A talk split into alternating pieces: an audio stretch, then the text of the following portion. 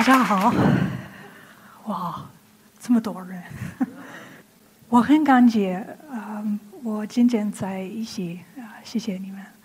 我在中国四年，但是我的普通话不好，非非常差。我可以给给给师傅说，去去走关游关，这个这个东西可以是，但是呃。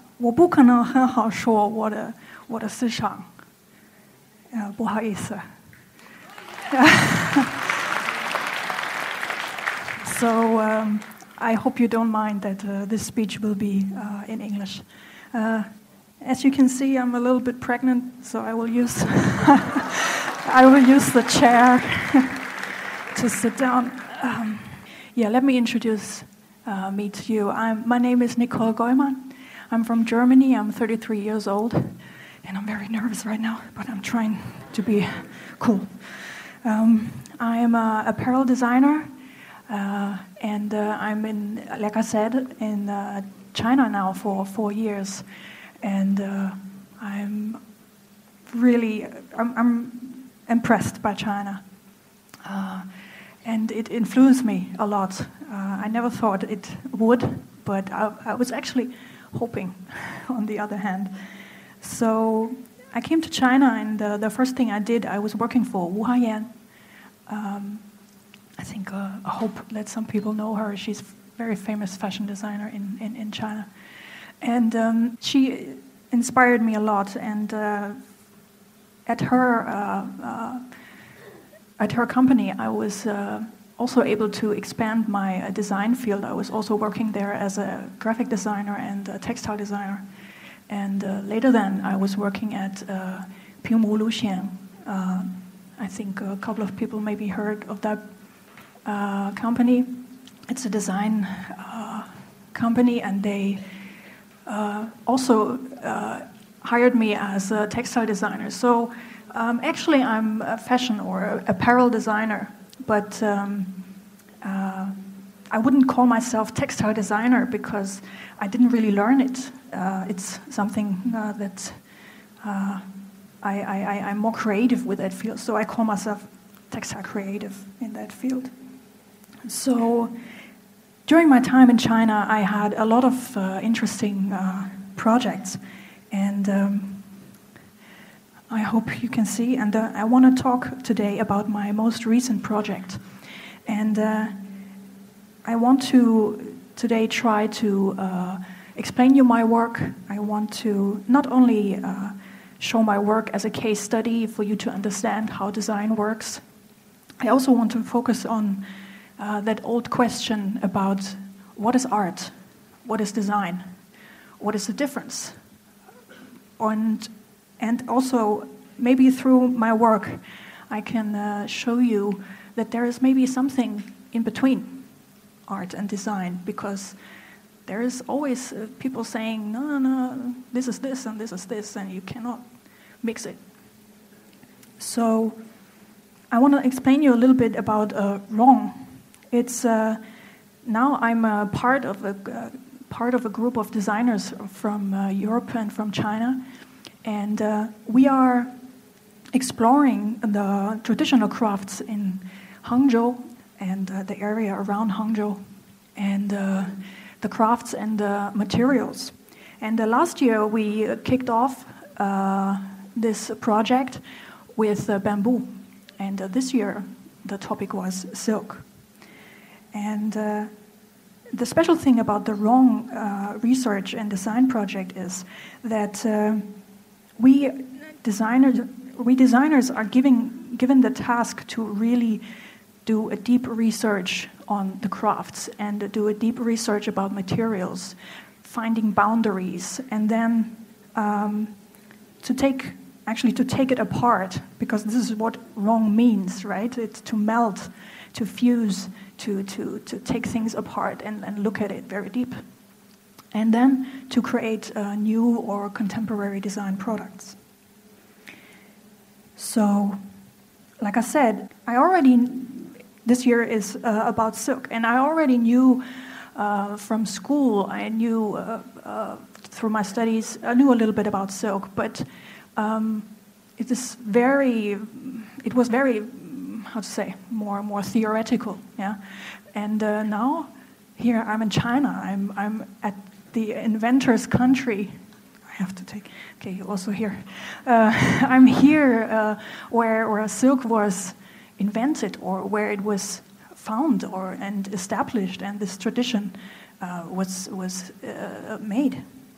So um, I knew exactly that my research will not be on the theor- theory part; it will be on the the, the practical part and uh, of, of doing things. I really wanted to make silk. I wanted to reel silk. I wanted to spin silk and weave, and uh, really get in touch with the with the material. So uh, when you look at it, uh, there is a pot, and uh, there is the cocoons inside, and uh, with the boiling hot water, there's a fire. So the fire is heating up the cocoons, so the silk can be reeled on this bobbin here in the back. I know I, I, I was told that uh, I should not use so many technical terms, but I hope you can still follow me. So uh, these, these, these cocoons are boiled um, to harvest the silk because the cocoons are made of silk. And um, when you think of it, it's like, it's, okay, you, you, you boil them. But uh, I was thinking, no, there's, there's an animal inside. There is, it's, it's, it's like, what? Another animal killed for human desire? Uh, just for, for, for, for our pleasure? But then my other point was, Okay, how, how, how cruel is that? How, what, what, a, what, a, what a bad thing, actually. But how many? How many do you actually kill to make silk? And um, how many? So, so, so the idea formed very quickly in my head how many moths have to die uh, for a piece of textile? And how big is that textile? So when you research, when you, when you want to find out about uh, silk, uh, you, read, you hear a lot of things like um, one cocoon is three kilometer long of silk fiber, or uh, 3,000 cocoons equals 250 grams of yarn, silk yarn. And it's like, yeah, okay, it's a nice number, but uh, you cannot really see it. I really wanted to uh, visualize that dilemma and I want to show you right away that this is 50 cocoons worth of silk. And this is the only piece, the only small piece that you get out of 50 cocoons. And uh, quite disturbing, I think.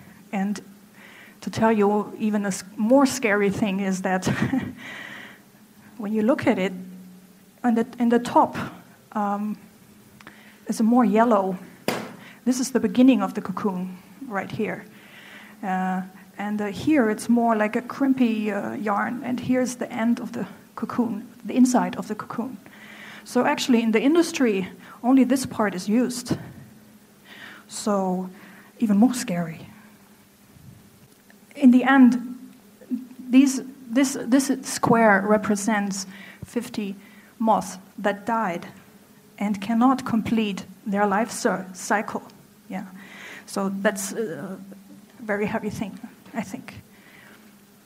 So, about that life cycle and about that metamorphosis, I just really quickly want to go through this for the people that actually don't have uh, any clue or never heard about, but I'm pretty sure you have heard about. So there's four stages.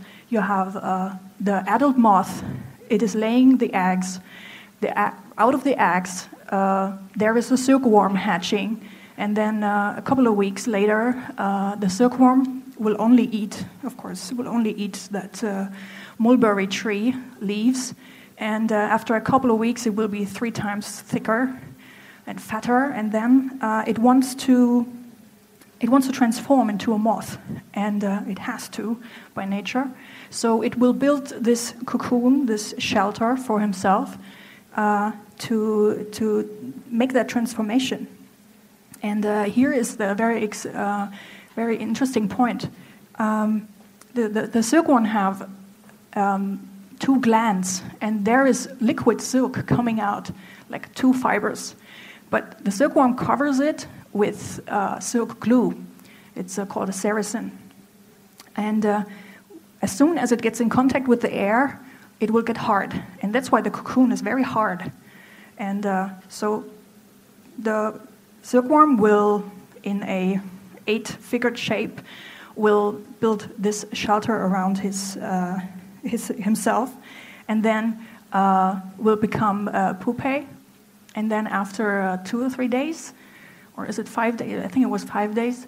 Um, it will transform into the moth and then hatch from the cocoon and then continue uh, that life cycle.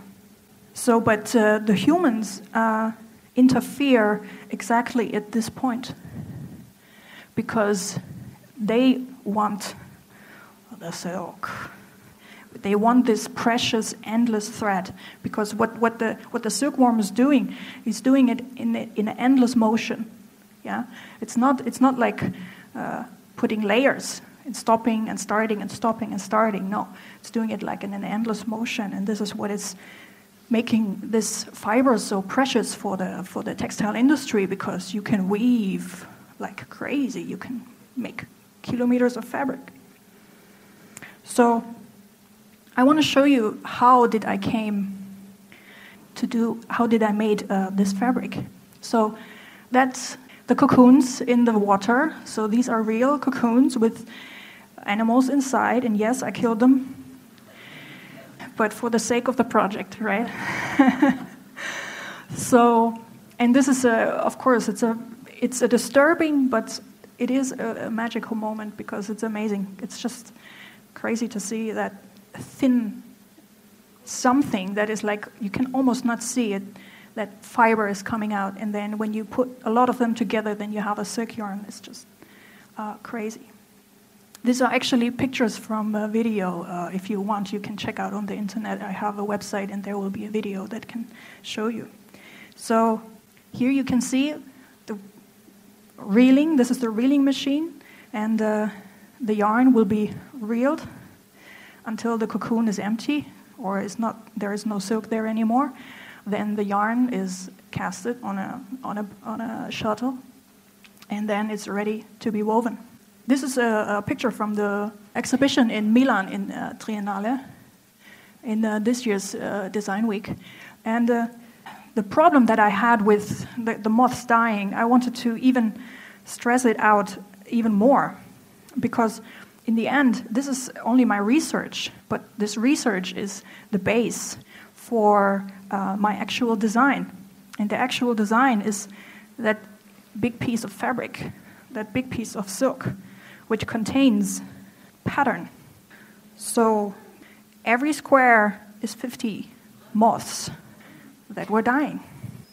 It's quite disturbing, I think. So you might say, uh, okay, you maybe made a point here, but what is the solution? Well, there is a solution to the dilemma. It's not only that it's bad, no, it's, there's something, we can solve this problem, right? You can see here there is a hatched cocoon, which means that's why I showed you this, uh, pro- this uh, circle, this life circle. when the moth is coming out of the, of the cocoon, it will bite uh, the yarn, that silk fiber.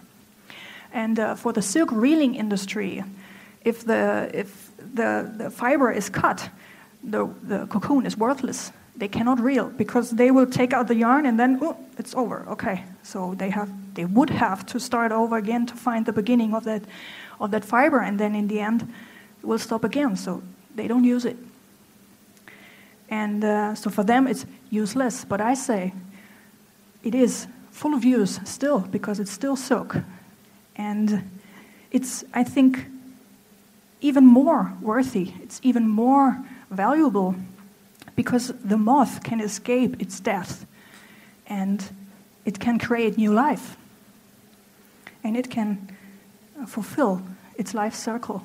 So the problem is solved if you use that silk. And in China, there is an old tradition uh, of making silk floss. And uh, you probably heard of uh, silk bed covers, silk sheets. Yeah, it's the inside of your bed covers, uh, of, your, of your blankets, there is silk inside. And these, this silk is used uh, from hatched cocoons. So, but in the end, you can also use it for, the, for, the, for, for making textile, I think. So I want to show you how to go there. The problem here is uh, you have to delete or you have to uh, take away that, uh, that silk glue that makes the cocoon very hard and that makes the that keeps the fiber together. So you put uh, some uh, alkaline solution to soften and to stretch the silk, and uh, then you can, when the silk glue is gone, you can in the water you can stretch that uh, cocoon. It's an amazing thing. I would really advise everybody to try that. It's it's just it's just a very nice sensation. Uh, and uh, the traditional way is uh, to make a silk cap. So the, the Chinese put a bamboo stick uh, in a wood, and then they stretch the cocoons over that bamboo stick. And um, normally, uh, when you see some real shifus do it, they are very fast, and they can they put like I don't know 10 or 20 on the hand, and then they stretch the whole thing over over the over the thing, but I, I couldn't do it. I just because I also wanted to uh, show again. I wanted to show the cocoons. I wanted to show the worth of the silk. Uh, I put one by one, right, one by one, over the bamboo stick. So then, when they, when they're finished, uh, they're taken off and to dry. And uh, I brought to, to, you, for you, I brought here one cap. It's a little bit damaged because it's been shown many times. So this is this kind of silk cap. And this is like, oh, let me guess, maybe 20 or 30 cocoons. So what you do is, or what I did is, I separate it one by one, and this is one cocoon. And I could stretch it and stretch it and stretch it everywhere. But I, I'm thinking of making a textile, so I want to make a yarn, right? So what I do is I make a hole in the middle and I stretch. I tear at one end. Doesn't matter because it's broken anyway. I will, I will spin it, right? So I will prepare it. And it depends on what, what style you want. Uh, if you want a very thin yarn or if you want to have a very thick yarn, and then you spin it. And in the end, you also have a yarn that you can weave, right? Or if you want to have it thicker, you can use it here. The only difference between this, this yarn and the silk reeling yarn is that here you will always have a little bumps, you will always have a little bit irregularities. But in the end, the, the, the, the qualities, the function of the fiber is the same. It doesn't lose any of its qualities. I wanted to quantify and visualize each cocoon. I was spinning the yarn on a traditional spinning wheel, and uh, you can see maybe here there is a little pearl. And I added this little pearl after each cocoon was finished spinning. So I put the little pearl, then the next cocoon, put the little pearl, put the next cocoon. And I didn't know how the, the textile will turn out in the end. Uh, and because I was thinking, uh, I don't need to know, because I already know it will be beautiful.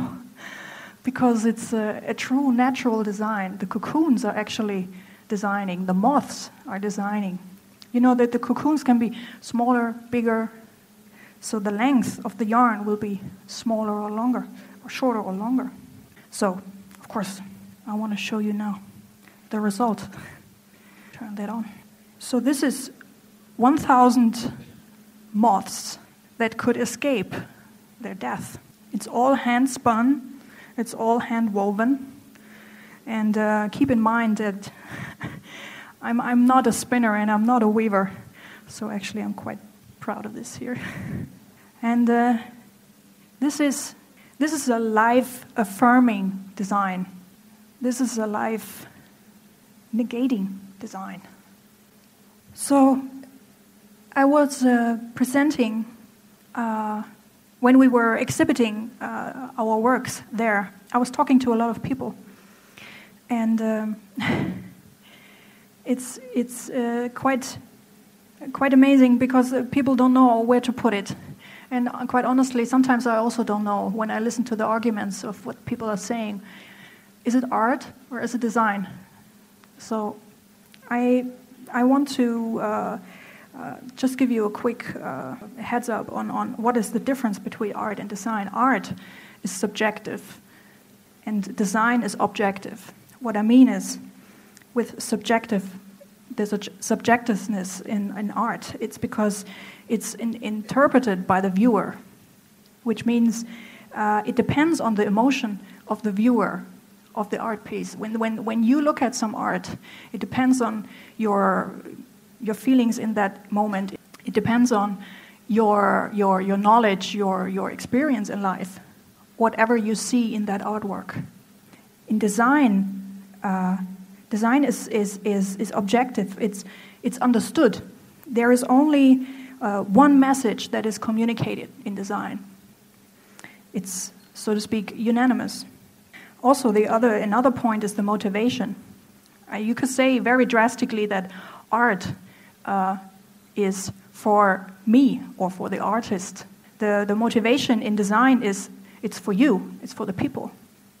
You know, this is a very, very critical point. Uh, the, the, the artist actually doesn't do things for the people. He's always creating for himself because he has a, an emotion, he has an opinion, he has an urge. He wants to, to express himself, and he doesn't, he doesn't care of what all you guys think. If you appreciate it, of course, he's happy, but uh, he, he actually doesn't care. The designer is totally focused on the, on the, on the, on the people. He wants to do a product for you. Yeah? So there we are at the, also the, the most important point that the, the designer is a problem solver. Yeah? You, you always want to solve a problem for an audience. Where, on the other hand, the artist is, is actually, it's not problem creating, but it's more, it's just like more uh, problem demonstrating, but he leaves your, your mind to it, what you think of it. Not all, but most of it. So the, the, the, art, the artist has no audience in mind. This is a very, very important point, I think. So also you can say that uh, the designer is more on the demand side, and the artist is more on the prefer side. I hope that uh, uh, I made uh, the point a little bit clear here. You know, I used to think in, in, in this black and white too. I listened to a lot of speeches, read books about it, and I was, I was thinking art is art, design is design. You know, it's like, like pregnancy. Whether you're pregnant or not, that you can, cannot be in between, right? But now I'm questioning myself what, what if there is a category that, that, that, that falls in between? So I want to challenge you. If you maybe have a look at this, and uh, I want to challenge you. This is a work from uh, Jovana Bogdanovic, a friend of mine. She's working at uh, PMU. And uh, this is her work from 2009. It's called uh, How Many How Many Bears Did You Drown? And uh, she wants to uh, address the climate change because by putting that sugar cube that is shaped like a polar bear, every time when you put it in your tea or in your coffee, it will melt. So it's like that, that picture that it will, will change your mind, yeah? It will twist you. And uh, think of, yeah, there's actually, there's something going on right now here, and uh, there is a climate change, and maybe we should do something about it. Why is it design? Because it's objective. It communicates one message, right? It's about uh, take care of your your surrounding. Uh, there is this is it's it's addressing one uh, one issue, right? The, the, climate change. So that's why it's design, and it's obviously also designed because it's she changed the shape of that sugar cube. Normally it's a cube, but now it's a, it's in a different shape. But isn't it also art? Because it expresses an emotion and it makes you also have an emotion, right? In, in maybe in different ways. So, like people who, who, who don't care about climate change, they would say, whatever, it's just, just, a, just a sugar cube, right? It's still sugar, it's still working. Uh, so, uh, but other people have another experience, have another feeling for the, for the topic, so that's why they would feel oh, it's very, have actually a very sad feeling when they put that uh, polar bear in, in the coffee. Another example. This is from Timo Niskanen. It's called Change.